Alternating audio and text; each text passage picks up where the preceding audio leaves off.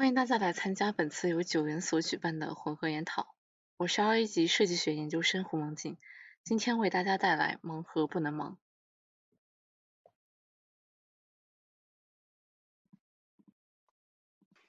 那我此次给大家带来的题目是盲盒不能盲。选择这个题目的原因，也是因为我们可以看到前些年盲盒一下子火了，而搞盲盒的泡泡玛特还上市成了价值千亿的公司，很多领域都在玩。可以说万物即可盲盒化，那这种套路的成功其实就是抓住了人们的心理。那盲盒为什么让人上瘾？今年以来，泡泡玛特的一千五百亿的最高市值已经跌去了大半，似乎变得并不好做了。那背后的机制和存在的问题是什么？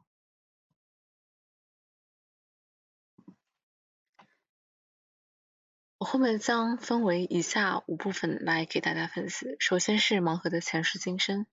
第二点是它为什么容易让人上瘾，三点是盲盒机制的优势和它存在的一个问题，以及最后的总结。盲盒的发展历程经历了以下三个时期：从一九二零年到二零零五年为萌芽期，二零零六年到二零一五年为蓄力期，从二零一六年至今为一个爆发期。那盲盒它其实并不是什么新鲜的产物，有人考古到了明治末期的一个日本，当时日本百货公司在销售福袋，福袋的价格一般为一到两百日元，它们里面会通常装了一些款式，但价值一定会高于福袋定价的一些商品。最初的这种福袋是作为处理尾货的一个方式，但随着福袋销售活动在特定的节日被固定下来，有相当数量的消费者会专门前往购买福袋。那关于福袋的一个诞生历史，比较有说服力的有两种，一是在江户时代诞生的说法，有一家名叫月后屋的一个和服店，会在冬季将这一年卖剩的下的商品装入一个袋子里销售，这个袋子被称为惠比寿袋，也被现在大家看作是福袋的前身。在日本传说中，七福神中的惠比寿大人，他是掌管商业的神。售卖惠比寿袋的话，也就是向他表示尊敬之意，他也会保佑店家明年销量节节攀升。那在明治时代诞生的说法，明治末期东京银座的松屋百货公司，其在一九一一年曾发售五十钱，也就是约今天的一万日元的一个宝箱。在那之后，全日的本的百货公司都开始效仿，开始推出这种福袋。根据商家的不同。不但内容也会变得五花八门，有吃的、用的，甚至是动漫周边等。二十世纪八十年代，当时一些模型爱好者制作模型，将其商品化。日本的一些玩具制造公司会综合以上的一些营销思路，出现专门售卖手办模型的一些线下扭蛋机。那后面到了一个蓄力期，出现了泡泡玛特。在二零一零年，创始人王宁他在香港发现了一家潮流零售连锁店，他认为此类的一些经营模式在内地也能够受欢迎，所以回来后就开了泡泡玛特，主营一些化妆品啊、文具、生活用品，也就是俗称十元店，但最后也是以失败告终，就是资金不够。二零一零年至二零一四年期间没有出现一些惊人的增长。直到二零五一五年，他们与日本的 Dream 公司推出了一款以盲盒形式进行销售，然后后来就开始主推类似的一个经营模式，并且发起了一个微博话题，就是大家除了喜欢像 Sony Angel 这种，还喜欢什么？那被最多重复的一个答案就是这个 Molly 系列。那这次征集也成了泡泡玛特崛起的一个关键因素。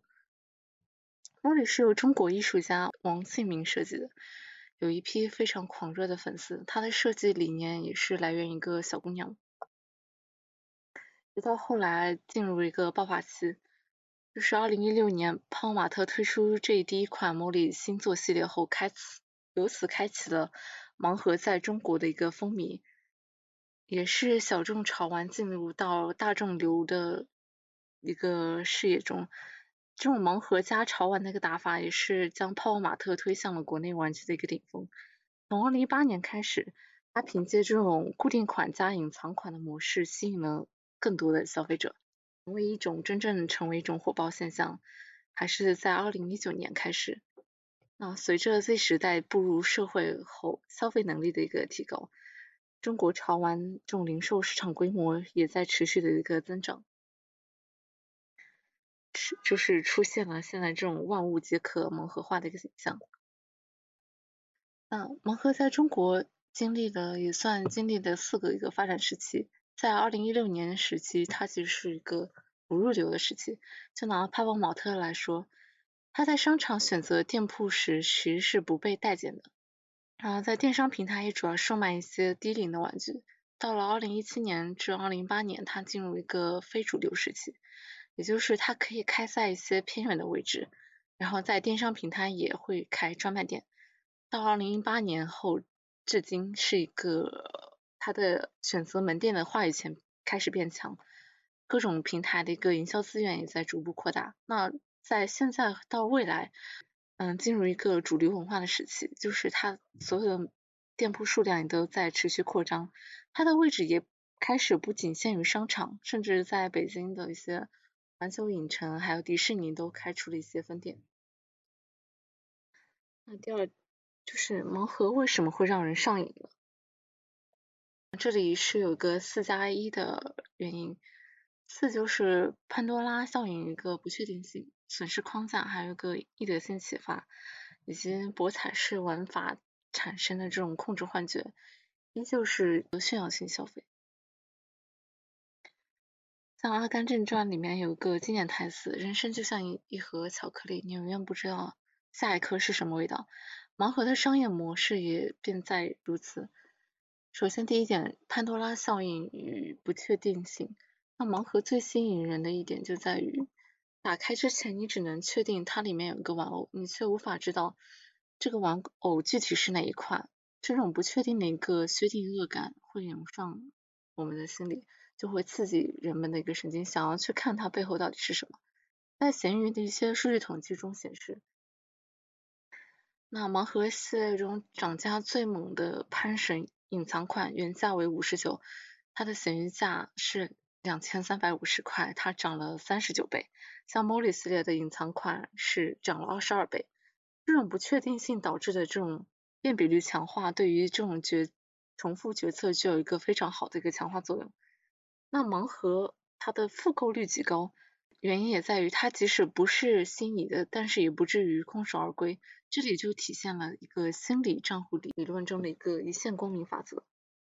一个大的损失之后，有一个小小的收益，也能够让人感到非常的慰藉和希望，不至于绝望的离场。第二点就是损失框架。前景理论指出，相同金额的损失和收益，损失带给人的一个冲击力会更大，就是指人们是厌恶损失的，面对损失的时候，人们的一个风险偏好也会显著提高。当人们花费大量的时间和金钱，却没有抽到自己心仪的一个。隐藏款和限量款的时候，如果就此收手，那此前的投入就会成为了一个无法挽回的一个沉没成本。这种厌恶损失会让人继续不断的投入，直到抽到一个隐藏款才能弥补之前的一个损失。另一方面，面对已有的一个损失和可能的高额收益，翻本效应会让人更加爱冒险。在二手市场中。嗯，盲盒的隐藏款就具有这种高溢价性，他们在一些呃二手市场能够高达上万元，是普通盲盒的一百多倍。这就导致很多人在大量的投入无果后，他们更期待一种现象，就是一次开盒全局翻盘。第三点就是易得性启发，买到盲盒中的一种隐藏款可以说是。购买盲盒的一个终极目标，但是它的概率非常低，只有百分之零点六九。这意味着购买一百个只有不到一次的机会能够获得这种款式。但是我们在网上能够看到，在别人的分享开盒中，就会觉得这种抽中隐藏隐藏款好像不是一件非常稀奇的事情，似乎人人都能抽到。在这样的信息排斥下，我们会认为抽中隐藏款和限量款是一件非常容易的事情。就会产生这种易得性启发这一认知偏差，它是指人们对于某个事件中发生的一个概率的评估。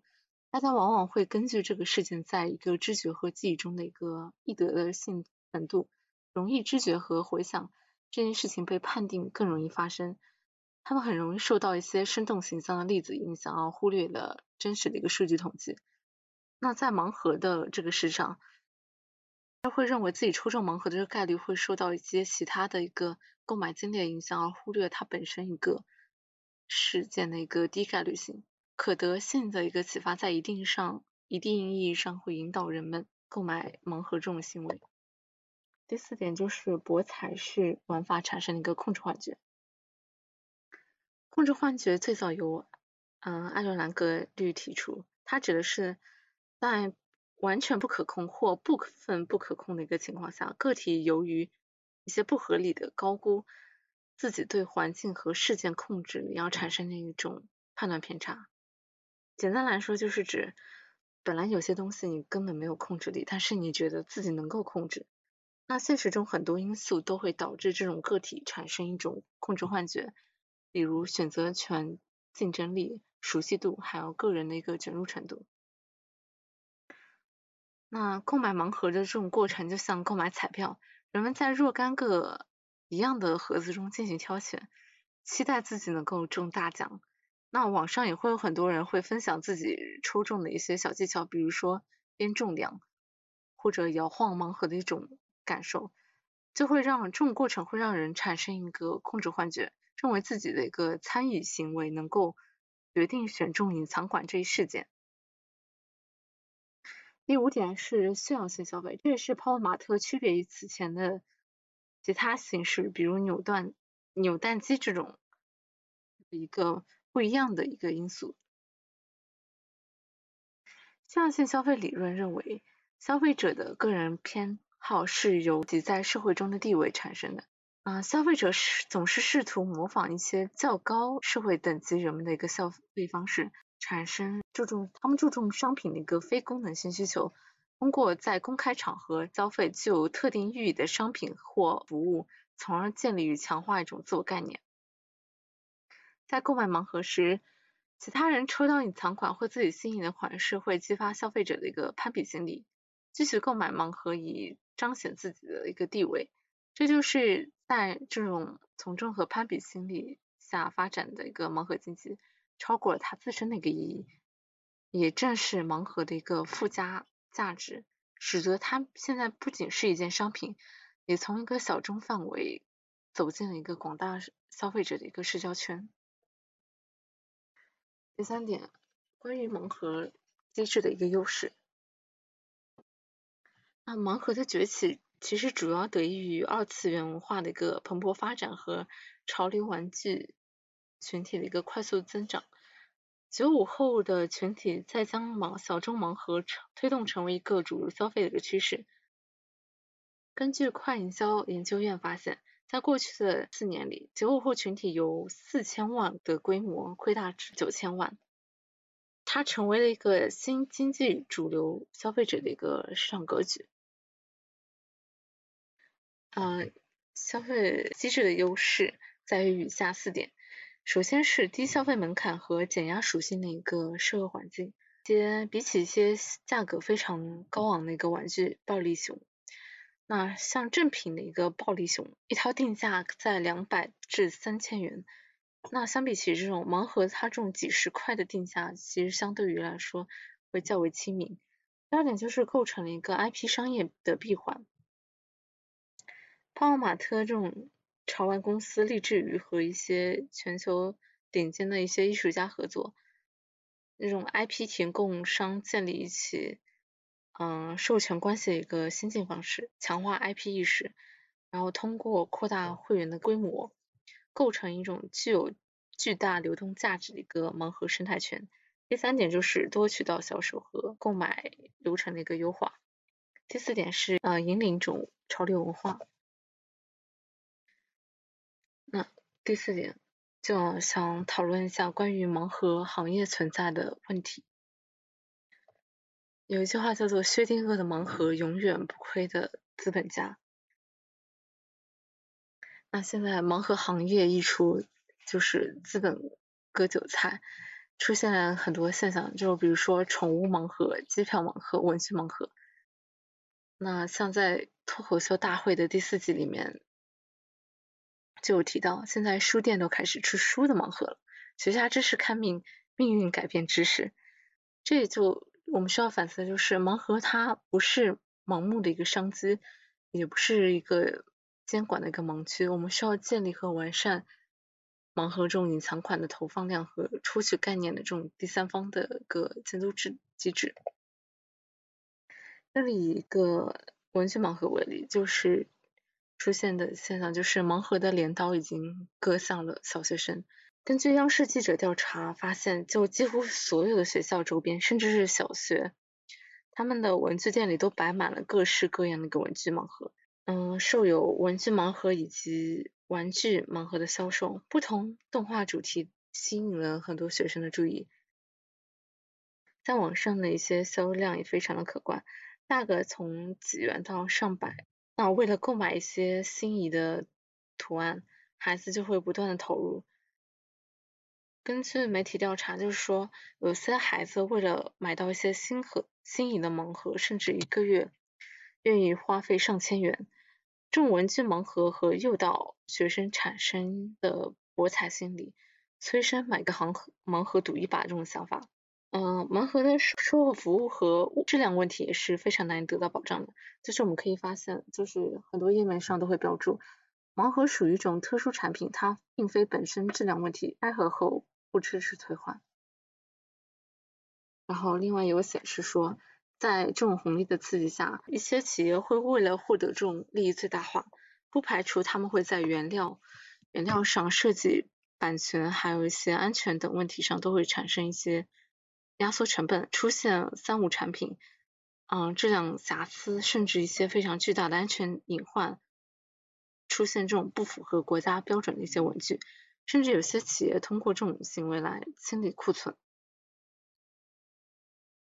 那未成年人他其实是仍旧处在一个身心发育当中，他们没有形成一个正确的一个价值观和一个消费消费观。这种盲目的购买和攀比，滋生一种畸形的消费，影响一些中小学生的一个身心发展。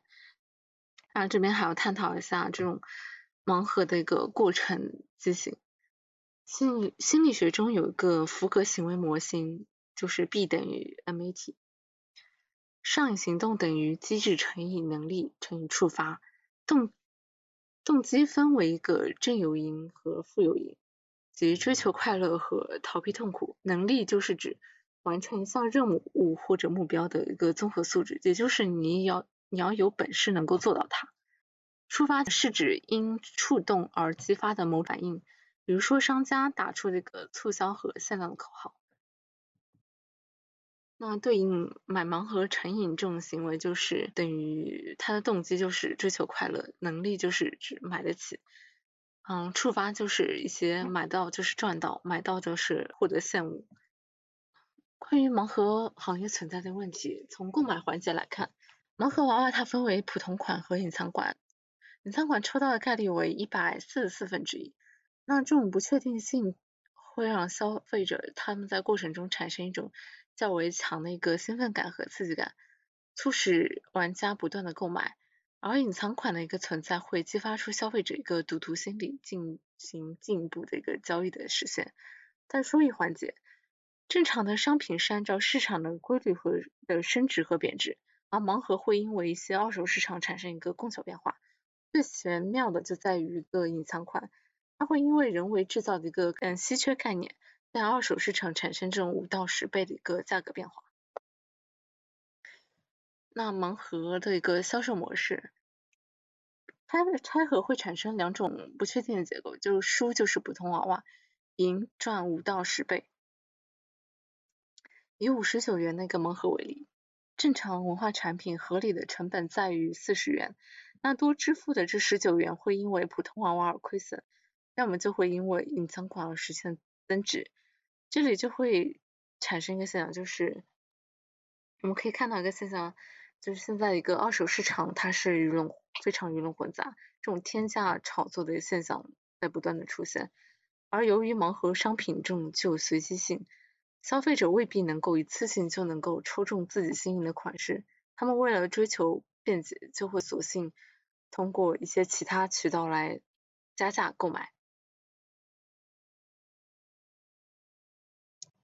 那这种商家实施饥饿营销，中间商囤货抬高价格，消费者变嗯消费者剑走偏锋，已经成为了这种盲盒经济延伸的一个二手市场的现状。以这边以泡泡玛特推出的这个珍藏系列为例，呃，这一系列是一款这个是比嗯普通的盲盒大十倍，约七十厘米的一个巨型潮玩，它的价格高达四千九百九十九九元人民币，而因为这种稀缺，导致它远远超过其发行价，就是它在二手闲鱼市场已经高达了万元。嗯。根据近期的一些数据显示，泡泡玛特的一个会员复购率从百分之八十五已经降到了百分之四十九。这也就是说，有五百万左右的会员，他们在购买了第一次，就不愿意再购买第二次了。那在今年的一个一月份，上海市市场监管局发布了首个行业指引及上海市盲盒经营活动合合规指引，内容包括经营规范。规范价格体系，加强售后保障，规范营销炒作行为等等。那它的出台也是聚焦了我们现在市场上这种普遍现象，它为现在盲盒的一个经营者和消费者这种模棱两可的问题提供一些解决思路，也是一个比较良好的一个开端。嗯，最后进行一个总结，就是说盲盒这种抓住人们消费者的一个心理，它的价值。情感价值其实是远远超过了一个使用价值，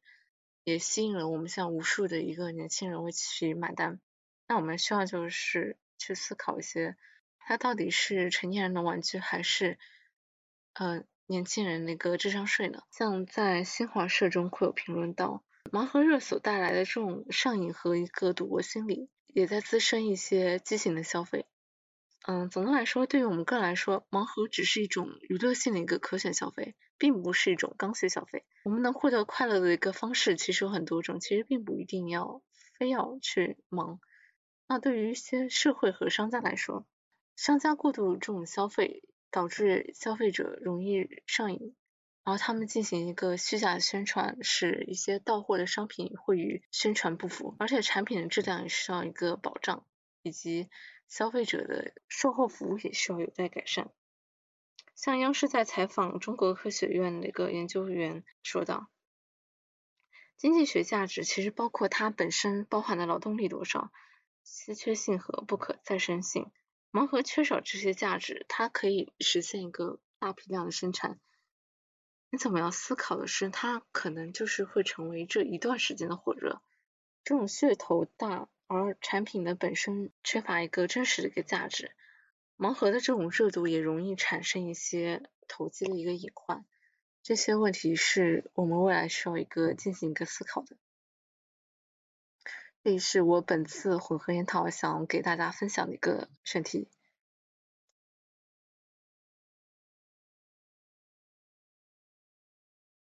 那在最后，非常感谢大家参加本次混合研讨。这里呢也插播一个预告，下周同一时间，周三十二点半，嗯，将由胡明珠同学为大家带来《早安拖延人》，拜拜，快乐猴。那么本次混合研讨到此结束。